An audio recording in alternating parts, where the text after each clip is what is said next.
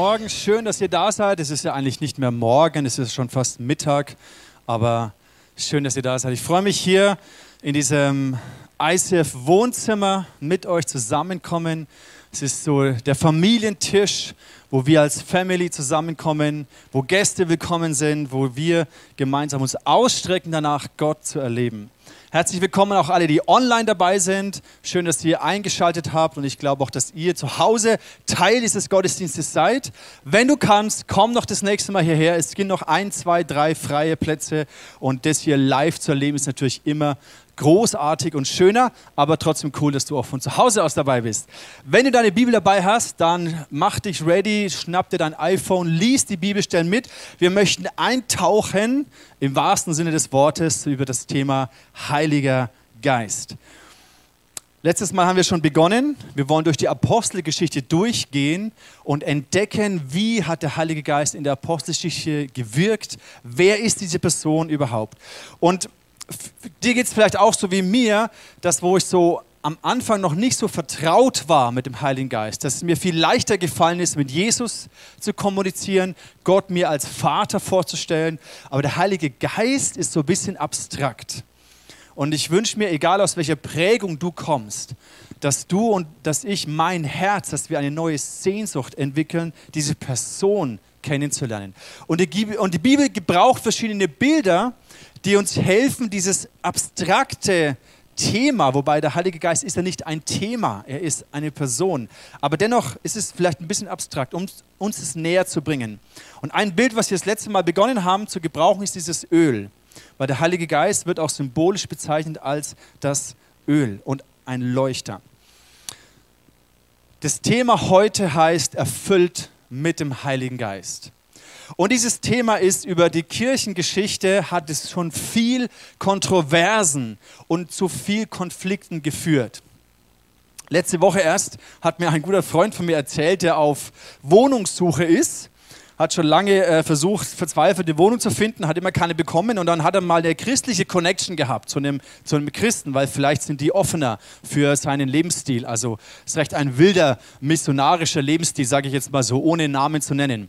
Aber auf jeden Fall hat er dann hat er dann, ähm, hat er dann eine Wohnung gefunden mit, dem, mit einem äh, christlichen Kontakt und einer Frau, die, die gläubig war.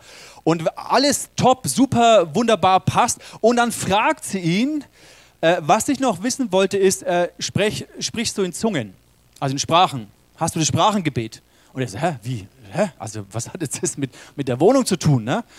Ähm, und hat er kurz, war äh, total irritiert, hat kurz darüber nachgedacht, ja, also klar, ich, ich bin unterwegs dem Heiligen Geist, ich kenne das Sprachengebet, ich habe das Sprachengebet, ich praktiziere dieses Sprachengebet. Und dann hat sie ohne Scheiß gesagt, nee, also dann kann ich dir die Wohnung nicht geben weil ich will keine Charismatiker hier im Haus haben. Echt total krass, ja? Er war total schockiert. So, hä? Was hat das jetzt damit zu tun? Warum nicht? Also, ihr merkt schon, so, es ist so crazy. Aber ganz ehrlich, die Christenheit ist da wie so gespalten zu diesem Thema. Und Paulus beschreibt es ein bisschen und so geht es mir, wenn ich mich mit diesem Thema beschäftige und recherchiere und lese.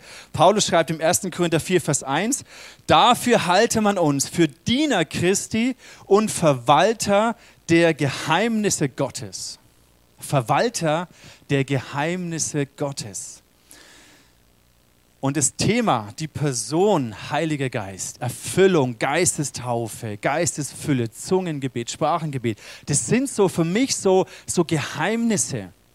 Und mein Wunsch ist, dass wir zum einen erkennen, unsere Erkenntnis ist Stückwerk, äh, sagt Paulus. Das heißt, alles, was wir zu diesem Thema versuchen zu begreifen, ist immer nur wie so ein Puzzlestück. Und am Ende ist es nie die eine absolute Wahrheit. Das ist wichtig, gerade bei solchen theologischen, intensiven Themen. Ich habe jetzt eine Frage an dich und zwar, das Thema heißt ja erfüllt mit dem Heiligen Geist, aber muss es nicht heißen erfüllt vom Heiligen Geist? Was heißt es jetzt? Was ist richtig? Überleg dir mal ganz kurz und dann tausch dich kurz mit deinem Nachbar aus. Was denkst du ist richtig? Erfüllt vom Heiligen Geist? Wenn du denkst, hä, ich check überhaupt nicht, was, was der Unterschied ist. Ja? Kann ja auch sein. Okay, macht nichts. Dann sag einfach, hey, ich check nicht, was der von mir will. Auch okay. Also erfüllt vom Heiligen Geist würde bedeuten, der Heilige Geist kommt und er kippt irgendwas in dich rein. Erfüllt vom Heiligen Geist. Er kommt und gibt was. Erfüllt mit Heiligen Geist heißt, der Heilige Geist ist die, ich sage es mal ein bisschen blöd, Substanz, die in dich reingekippt wird. Ist ein Unterschied. Ja, aber was ist jetzt richtig? Theologisch sehr anspruchsvoll. Tausch dich kurz mit deinem Nachbarn aus und überleg, was jetzt? Mit oder von? Vom. Und wenn du die brillante Erleuchtung hast, komm auf die Bühne und klär uns auf.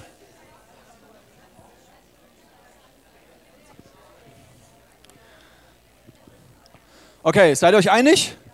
Also ich habe jetzt einfach mal ganz random zwei Leute aus dem Publikum geholt. Ich meine, wir sind ja hier unter uns, ist ja unser Wohnzimmer, ist ja vertraut und familiär und es war jetzt nicht geplant, auch nicht gebrieft. Sammy, was ist richtig? Also wir haben gesagt, es ist beides richtig, vom Heiligen Geist mit dem Heiligen Geist. Verstehe ich nicht. Und du? Ähm, ich denke mit Heiligen Geist. Dora hat da eine super Bibelstelle gefunden. Hau rein, hau rein. Äh, was? Apostelgeschichte 13, Vers? Lies, lies vor.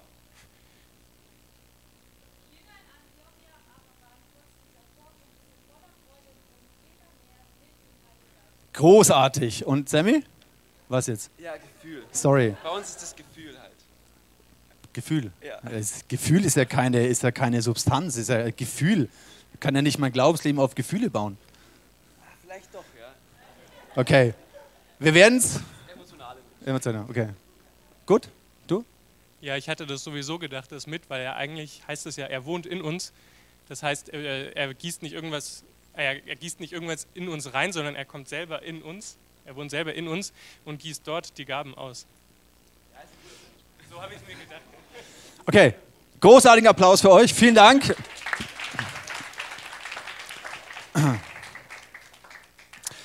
Ja, die Antwort ist tatsächlich ja. Ja. Ja. Also, wir nähern uns dem Thema an. Also, das erste Mal, Johannes 14. Jesus, wir müssen immer schauen, Jesus, was, was hast denn du selber gesagt? Johannes 14, 16. Und ich will den Vater bitten, und er wird euch einen anderen Tröster geben, dass er bei euch sei in Ewigkeit. Bei euch sei. Das heißt, er ist, das Wort hier Tröster, wer weiß, was das heißt im Griechisch, Lateinisch, Hebräischen? Advokat, Parakletos, der Beistand, der, der Anwalt, der Fürsprecher, der Helfer. Großartig. Das heißt, diese Person des Heiligen Geistes, Jesus sagt, die wird bei euch sein. Das heißt, ihr werdet mit ihm gehen können. Ihr werdet ihn haben als, als Ratgeber, als Helfer, als Tröster, als Beistand. Egal in welcher Situation ihr hineinkommt, er wird bei euch sein. Und ihr dürft und ihr könnt und ihr müsst mit ihm eng connected sein. Und dann wären wir jetzt bei dem Punkt, dass er dass ihr erfüllt werdet vom Heiligen Geist. Das heißt, er ist bei euch und er gibt euch dann Kraft oder Ideen, Weisheit, Inspiration, Liebe. Er erfüllt euch mit dem, was ihr braucht. Von. Lesen wir mal weiter. Vers 17. Er wird euch den Geist der Wahrheit geben, denn die Welt, den die Welt nicht bekommen kann, weil sie ihn nicht sieht und nicht kennt. Aber ihr kennt ihn, denn er bleibt bei euch und er wird in euch sein. Großartig, oder? Die Bibel ist manchmal so interessant.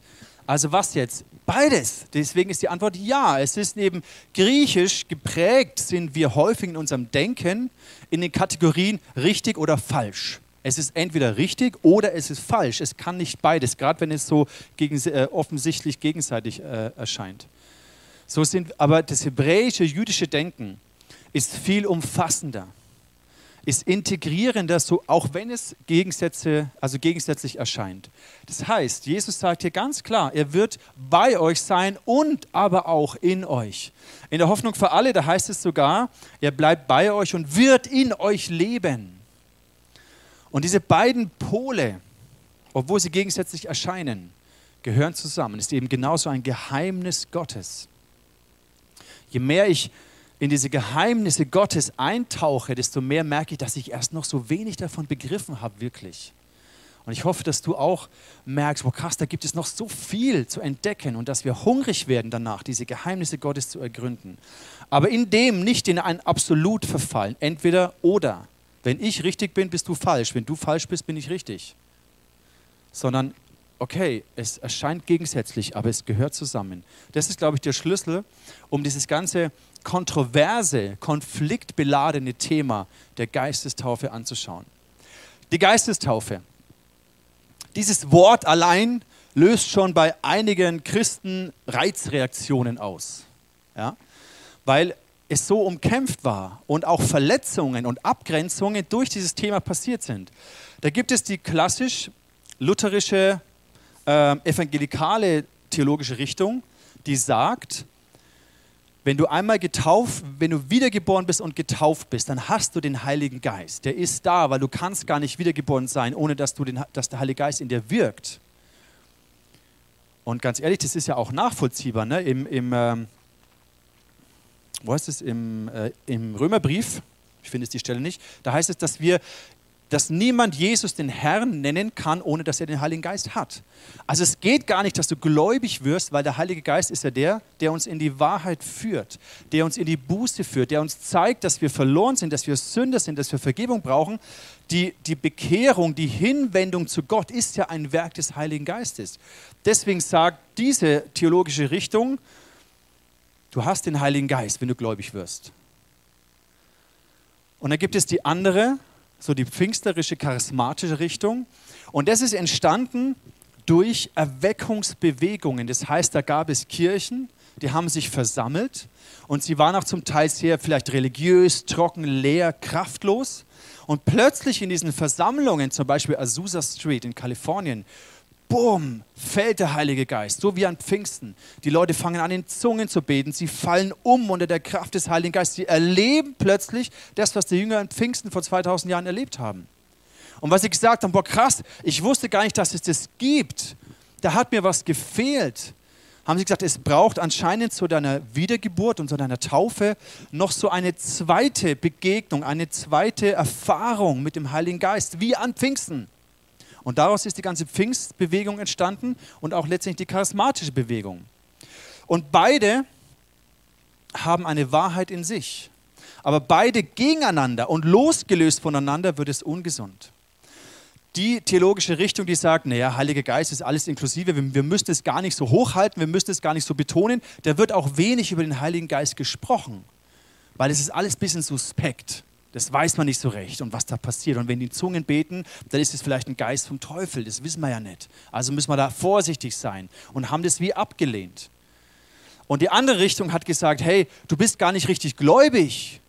Deine Bekehrung ist gar nicht abgeschlossen, wenn du nicht auch Pfingsten, Heiliger Geistestaufe erlebt hast. Und wenn du, in Zungen, wenn du nicht in Zungen redest, dann hast du einen Heiligen Geist überhaupt nicht und dann bist du gar nicht richtig gläubig. Und ihr könnt euch spüren, was das für Reizreaktionen in der Gemeinde hervorgerufen hat und welche Konflikte und welche Spaltungen daraus sich ergeben haben. Und das ist spannend, aber auch ein bisschen frustrierend, weil eigentlich ist es doch so ein wunderbares Thema. Und ich glaube, beide theologischen Richtungen haben Wahrheit. Ich glaube, du kannst nicht Gott begegnen und Buße tun und dich taufen lassen, ohne dass der Geist Gottes in dir am Wirken ist. Aber natürlich gibt es auch die Situation, dass viele Christen in ihrem Leben einfach leer sind, ähm, träge werden, geistlich ausgebrannt, dass da kein, dass es so ein kraftloses, religiöses Christentum ist, so ein Kopfglaube. Und dir fehlt dieses, dieses Lebendige, dieses Feuer, diese Salbung, dieses Öl vom Heiligen Geist. Und das stimmt aber irgendwie auch. Und wie bringen wir das zusammen? Weil beides hat Wahrheit. Lasst uns mal in diese Geschichten eintauchen und ihr werdet in manchen Stellen sehen, aha, das bestätigt die eine oder andere Seite. Also, wir beginnen mit der Apostelgeschichte 2. Die Jünger waren im Obergemach versammelt, nicht genauso wie hier. Ja, wir sind ja nicht mehr im Jesuszentrum, wir sind ja hier im Obergemach. Ja, das ist so auch zweiter Stock, 100 Leute, 120 ungefähr waren es dort, bisschen weniger hier äh, mal zwei, 120, Obergemach passt. Ja? Also können wir erwarten. Wir waren zusammen, die Jünger waren zusammen, sie haben gebetet, sie haben gewartet. Jesus hat sie gelehrt, 40 Tage über das Königreich Gottes. Und dann heißt es hier, plötzlich setzte vom Himmel her ein Rauschen ein. Können wir kurz ganz still sein? Ich höre auch ein Rauschen. Ich glaube aber, es ist die Lüftung. Okay. Ich war kurz irritiert. Es ist nicht der Heilige Geist, aber er ist trotzdem da. Also ein Rauschen wie von einem gewaltigen Sturm. Das ganze Haus, in dem sie sich befanden, war von diesem Brausen erfüllt. Gleichzeitig sahen sie so etwas wie Flammenzungen, die sich verteilten und auf jeden einzelnen von ihnen niederließen. Also sie haben das physisch gesehen. Das war nicht so, oh, da ist so ein Kribbeln in meinem Bauch. Und da ist ein Kribbeln hier. Und ich glaube, der Heilige Geist ist da. Nein, sondern es war so, boom. Ein, ein, ein Feuer ist gefallen auf jeden Einzelnen. Stellt euch vor, das wäre wirklich, wir würden das erleben. Und es gab Gemeinden, die das plötzlich erlebt haben dass der Geist Gottes gefallen ist wie damals an Pfingsten. Und alles sind voll eskaliert.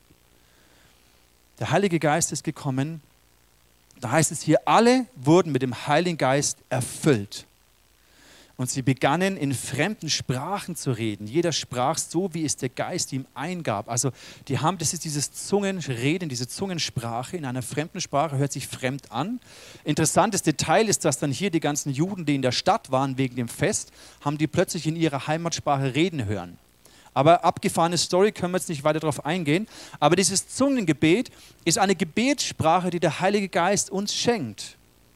Es ist auch ein riesen theologisches Fass haben das jetzt alle oder nicht oder nur ein paar und öffentlich und alleine und privat.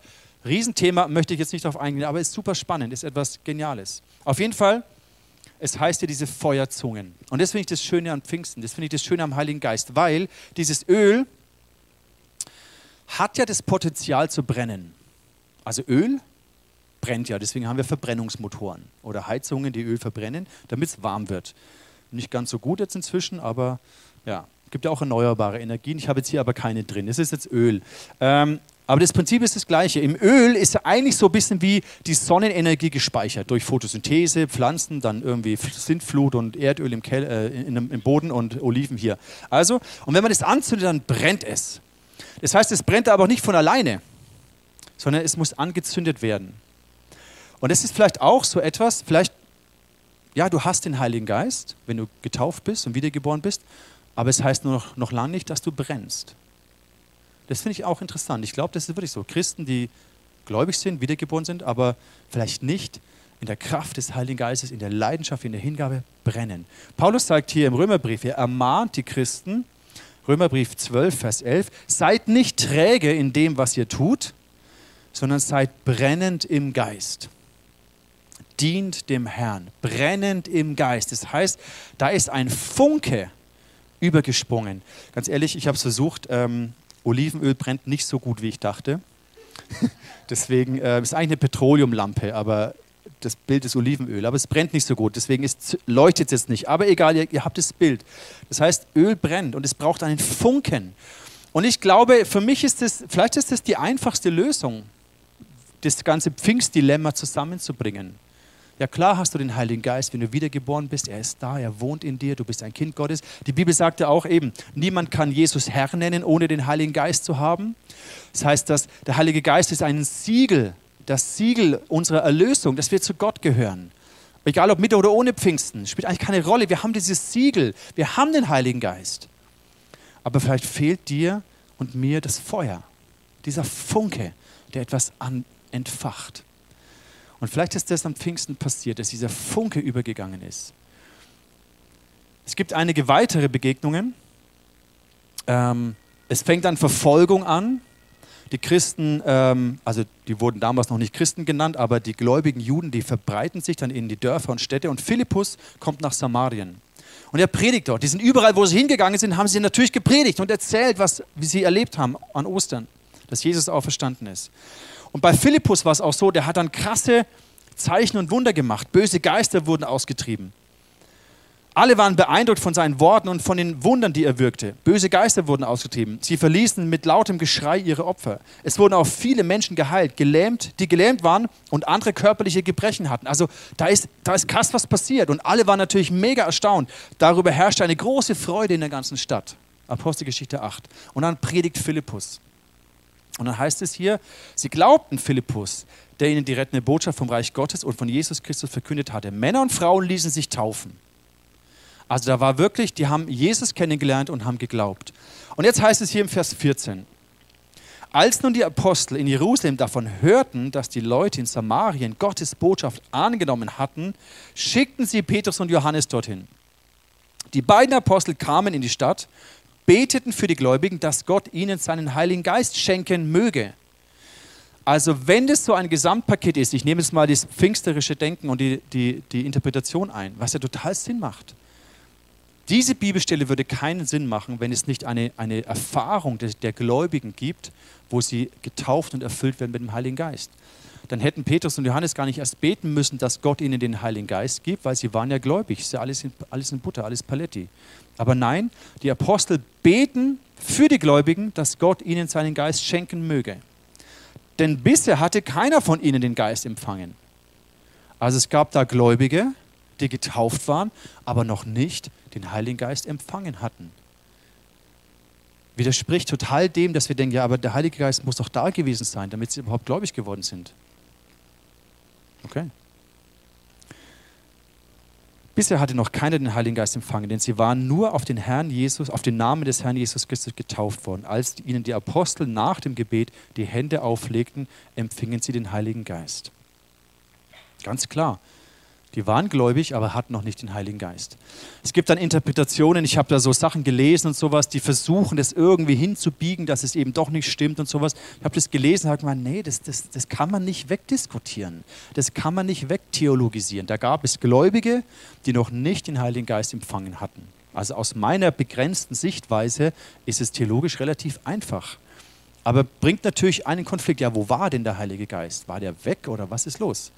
Die zweite Situation im äh, Apostelgeschichte 19, Paulus kommt nach Ephesus. Dann findet er dort Jünger Jesu, also er findet gläubige Christen. Zu denen sprach er, habt ihr den Heiligen Geist empfangen, als ihr gläubig wurdet? Sie sprachen zu ihm, wir haben noch nie gehört, dass es überhaupt einen Heiligen Geist gibt. Sie waren auf die Taufe des Johannes getauft. Dann hat Paulus ihnen erklärt, dass sie auf Jesus getauft werden. Und dann heißt es, als sie das hörten, ließen sie sich taufen auf den Namen des Herrn Jesus. Und als Paulus ihnen die Hände auflegte, kam der Heilige Geist auf sie und sie redeten in Zungen und weissagten. Also entweder muss man sagen, und so wird vielleicht argumentiert, die waren noch gar nicht richtig gläubig, die waren noch gar nicht wiedergeboren, die waren ja nur auf Johannes getauft und deswegen war dann die Wiedergeburt erst das und dann kam auch gleich der Heilige Geist. Ja, kann man schon so ein bisschen sich hinbiegen, aber irgendwie macht es auch keinen Sinn es passt halt nicht zusammen. Es ist halt entweder oder. Oder sowohl als auch. Und obwohl es vielleicht von unserem Verstand her keinen Sinn macht und ich jetzt auch nicht die ultimative Auflösung habe der Konflikte der Kirchengeschichte der letzten 300 Jahren, müssen wir diese Spannung aushalten. Aber Fakt ist doch, dass es ein Leben gibt als Christ, wo du nicht in der Kraft und in dem Feuer und in der Fülle des Heiligen Geistes lebst. Das heißt nicht, dass Gott dich doof findet und du in die Hölle kommst. Ich glaube, wenn du das Siegel des Heiligen Geistes in deiner Taufe empfangen hast, gehörst du zu Gott. Das glaube ich. Egal, ob du Pfingsten erlebt hast oder nicht. Egal, ob Petrus und Johannes gekommen sind, dir die Hände aufgelegt haben oder nicht. Du gehörst zu Gott. Du bist wiedergeboren. Das glaube ich. Aber gleichzeitig glaube ich auch, die Tragödie ist, wenn, wenn dein, dein Weg mit Gott da aufhört.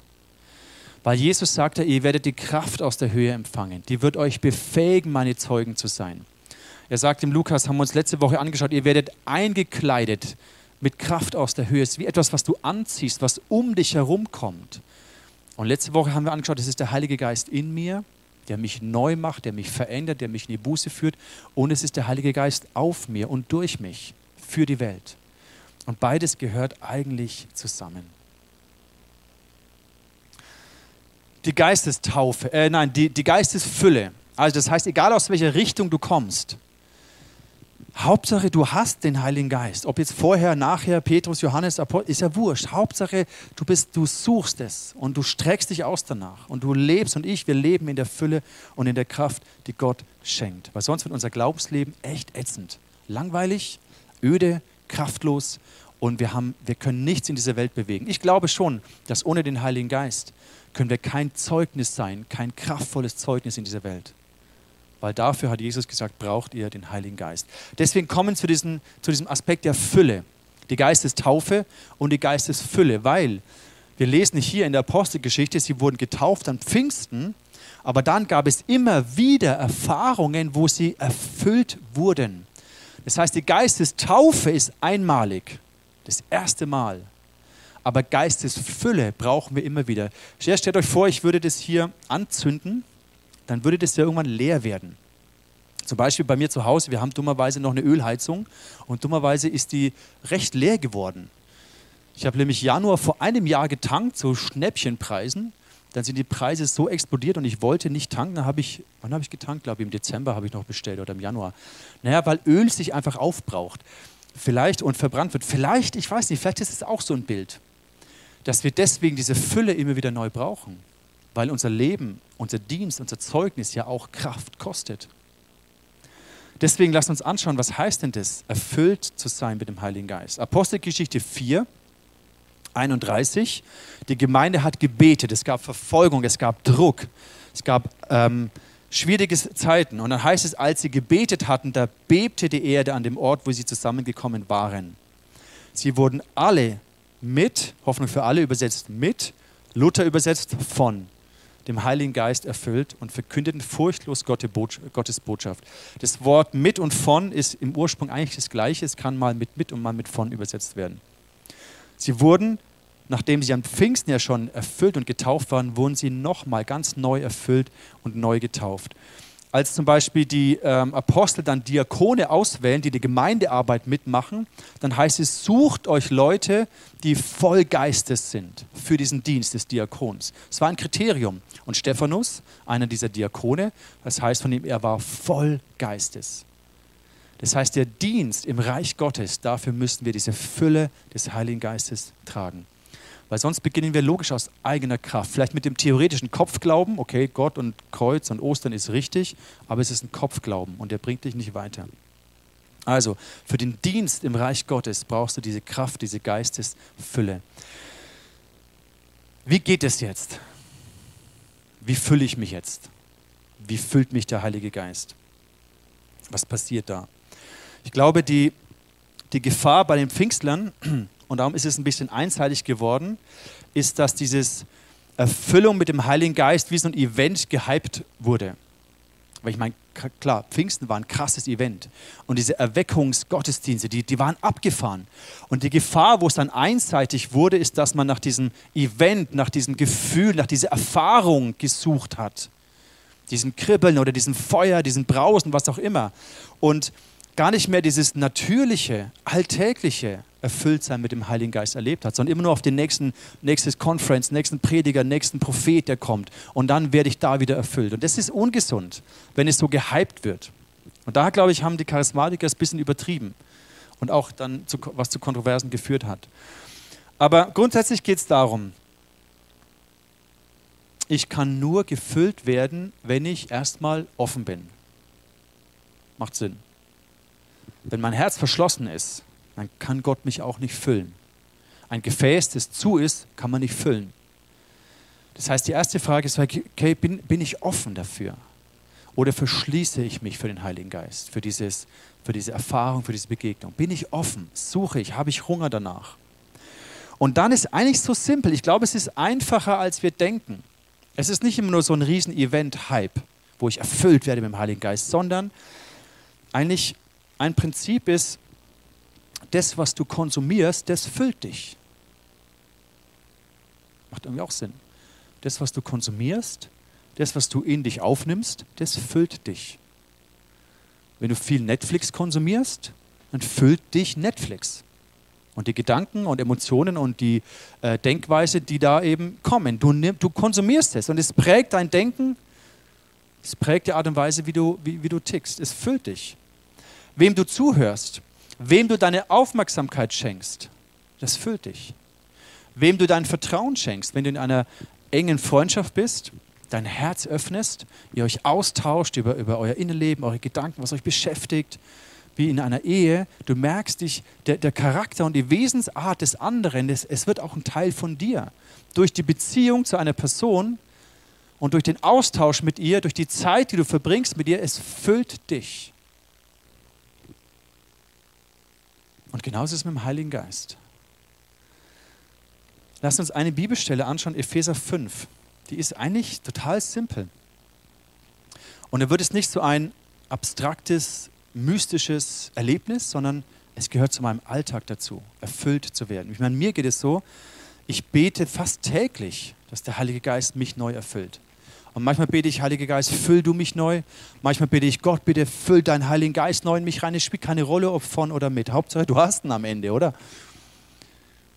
Und diese Bibelstelle ist so simpel. Da heißt es, betrinkt euch nicht. Ein Räuspern. Betrinkt euch nicht, das führt nur zu einem ausschweifenden Leben. Ist jetzt nicht unser Thema, aber der Kontext ist interessant. Lasst euch vielmehr vom Geist Gottes erfüllen. Ermutigt einander durch Psalmen, Lobgesänge, Lieder, wie sie der Geist euch schenkt. Singt für den Herrn und jubelt aus vollem Herzen. Jubelt? Ist es, da haben wir auch noch Luft nach oben in unserer Jubelkultur. Ja? Es ist auch manchmal schwierig. Ja, jetzt soll ich jubeln. Ist auch komisch, ne? wenn ich das nicht fühle. Egal. Jubelt aus vollem Herzen im Namen unseres Herrn Jesus Christus. Dankt Gott, dem Vater, zu jeder Zeit und für alles. Ordnet euch einander unter tut es aus Ehrfurcht vor Christus. Jetzt möchte ich euch noch die Elberfelder Übersetzung zeigen und da kommt ein Detail, ein wunderschönes Detail zum Vorschein. Gleiche Einladung, berauscht euch nicht mit Wein, worin Ausschweifung ist, sondern werdet voll Geist. Und jetzt heißt es hier, indem, indem ihr zueinander in Psalmen und Lobliedern und geistlichen Liedern redet und dem Herrn Jesus in eurem Herzen singt und spielt. Sagt alle Zeit Dank, Gott, im Namen des Herrn Jesus Christus. Ordnet euch einander unter. Das heißt, dieses in dem ist so simpel. Werdet voll Geistes, erfüllt, werdet erfüllt mit, lasst euch erfüllen, indem ihr singt, indem ihr worshipt, indem ihr dankbar seid, indem ihr euch einander unterordnet. Was heißt das denn? Das bedeutet, dass zum Beispiel, wenn hier eine Band worshipt und ich, ich achte die, die Gabe, die Gott diesen Menschen geschenkt hat. Und ich ordne mich dem unter und dann empfange ich diesen Dienst. Und diese Gabe, es dient mir. Und so werde ich gefüllt von dem, wie Menschen mir dienen. Es kann ein Gespräch in einer Kleingruppe sein, ein Gebet in einer Kleingruppe. Wenn du Bibel liest zu, ähm, zu Hause, plötzlich redet das Wort zu dir. Du füllst dich mit der Wahrheit Gottes. Du füllst dich mit der Präsenz Gottes. Ich mache das oft so, wenn ich worshipe zu Hause, Spotify-Playlist, ich sitze auf dem Sofa und ich, ich gehe einfach in Anbetung rein. Und es füllt mich auf, es stärkt mich, es erfrischt mich.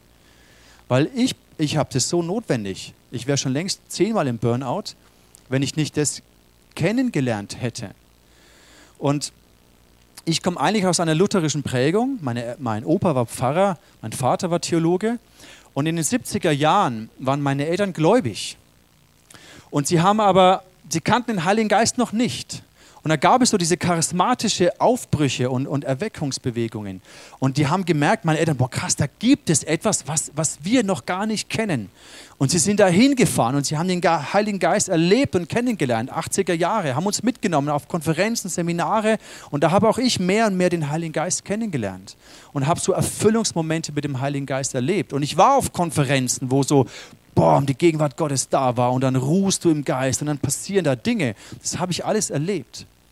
Aber wichtig ist, dass es nicht zu einem Highlight wird, zu einem Event wird, sondern dass du lernst in deinem Alltag durch Worship, durch Bibellesen, durch Gemeinschaft der Gläubigen, durch Versammlungen, die Gemeinde, der, der Sonntag, Gottesdienst füllt dich. Du sitzt hier drin, wir worshipen gemeinsam, die Gegenwart Gottes ist da und wie so ein Schwamm, du saugst es innerlich, du saugst es einfach auf. Deswegen ist die Versammlung der Gläubigen so wichtig. Die Kleingruppe, das Gebet, all das füllt dich mit Heiligen Geist und schenkt dir wieder Kraft, Mut, Zuversicht, Hoffnung, dran zu bleiben. Deswegen glaube ich, es ist gar nicht so kompliziert. Wichtig ist am Ende nur, egal aus welcher Prägung du kommst, dass wir hungrig sind, dass wir merken, wir brauchen, ich brauche den Heiligen Geist. Ich will ihn, ich will ihn entdecken die Charismen, die Gaben des Geistes entdecken. Ich will, dass er Raum hat in mir, dass er durch mich wirkt. Wenn ich für, für, für Menschen bete, dass da was passiert. Ich will angekleidet werden mit Kraft. Wo es auch einseitig wird, ist, wenn, ich sage es mal, die Pfingstler und Charismatiker nur den Kraftwirkungen hinterherstreben aber dieses Gegenüber der Person des Heiligen Geistes verlieren. Weil dann passiert etwas, was leider auch in der Christenheit passiert ist, dass es zu einer verkrümmten Haltung wird. So ich und die Kraft in mir und der Geist in mir und ich in Christus und in mir und alles, was ich bin und welche Kraft ich habe. Und alles dreht sich um dich und deine Kraft und, und, und das Gefühl der Kraft. Und dann wird es auch schräg. Deswegen brauchen wir diese Balance. Die Person des Heiligen Geistes als mein Gegenüber, das mich lehrt und teacht und mir Rat gibt, mir hilft, aber auch das neue Leben als Kind Gottes, die Kraft Gottes in mir. Beides gehört ganz wichtig zusammen. Und es ist so einfach. Wir müssen es nur tun und nur lernen. Ich möchte schließen mit diesem Gedanken, was eine Geschichte, wo Jesus selbst erzählt, von einem Mann, der Brot braucht und an nachts an die Tür von seinem Freund klopft und sagt, gib mir Brot, ich brauche unbedingt Brot. Und dann will er nicht und dann ewig dauert es und dann irgendwann steht er auf und dann sagt Jesus diese Worte, ich sage euch, bittet, so wird euch gegeben. Sucht, so werdet ihr finden. Klopft an und so wird euch aufgetan. Denn wer bittet, der empfängt. Wer sucht, der findet. Wer anklopft, dem wird aufgetan. Wer nicht bittet, der empfängt auch nicht. Wer nicht sucht, der findet auch nicht. Wer nicht anklopft, dem wird auch nicht geöffnet. Wenn nun ihr, die ihr böse seid, euren Kindern gute Gaben zu geben wisst, wie viel mehr wird der Vater im Himmel denen den Heiligen Geist geben, die ihn bitten. Lass uns dieses ganze komplexe kirchengeschichtliche Thema so einfach machen, hey, Gott, wir brauchen deinen Heiligen Geist. Ganz einfach. Ich brauche ihn täglich. Und ob es mal eine Erfahrung ist in einem Gottesdienst, wo die Salbung und Kraft des Heiligen Geistes krass da ist, oder ich allein in meinem Wohnzimmer, in der Bibel oder im Gespräch, im Gebet mit meiner Frau. Ich werde erfüllt immer wieder. Und ich wünsche, dass ein Hunger kommt, dass wir suchen, dass wir anklopfen, dass wir bitten. Wenn du merkst, ich bin leer, ausgebrannt, ich fühle mich schwach, mein Glaube ist öde, ist träge, ist langweilig, ich erlebe nicht die Kraft Gottes, mein, mein Glaube ist so schwach, ja, dann streck dich aus, dann bitte Gott, dann suche, dann bitte, streck, ja, ah, zieh es dir rein. Es ist alles da. Der Heilige Geist wartet. Und er möchte uns dieses Feuer geben. Und Feuer ist auch kein Selbstläufer. Es ist ja ähnlich wie du betrunken bist. Ne? Ich heiße, betrinkt euch ja nicht. Ne? Ähm, wenn du einmal betrunken warst, bist du nicht für den Rest deines Lebens betrunken, oder? Macht Sinn. Sondern wenn du wieder betrunken sein willst, dann musst du halt wieder trinken, damit du so einen Pegel hast. Ja? Interessanter Vergleich. Vielleicht ist es ja mit dem Heiligen Geist ähnlich. Dass es nicht reicht, wenn du einmal vor drei Jahren gebetet hast, Heiliger Geist, bitte erfülle mich, sondern täglich brauchst du dann einen Pegel. Das ist jetzt ein bisschen blöder Vergleich. Bisschen blöder Vergleich, tut mir leid, aber ich finde es witzig. Ähm, Lass uns durstig sein, durstig nach dem Heiligen Geist.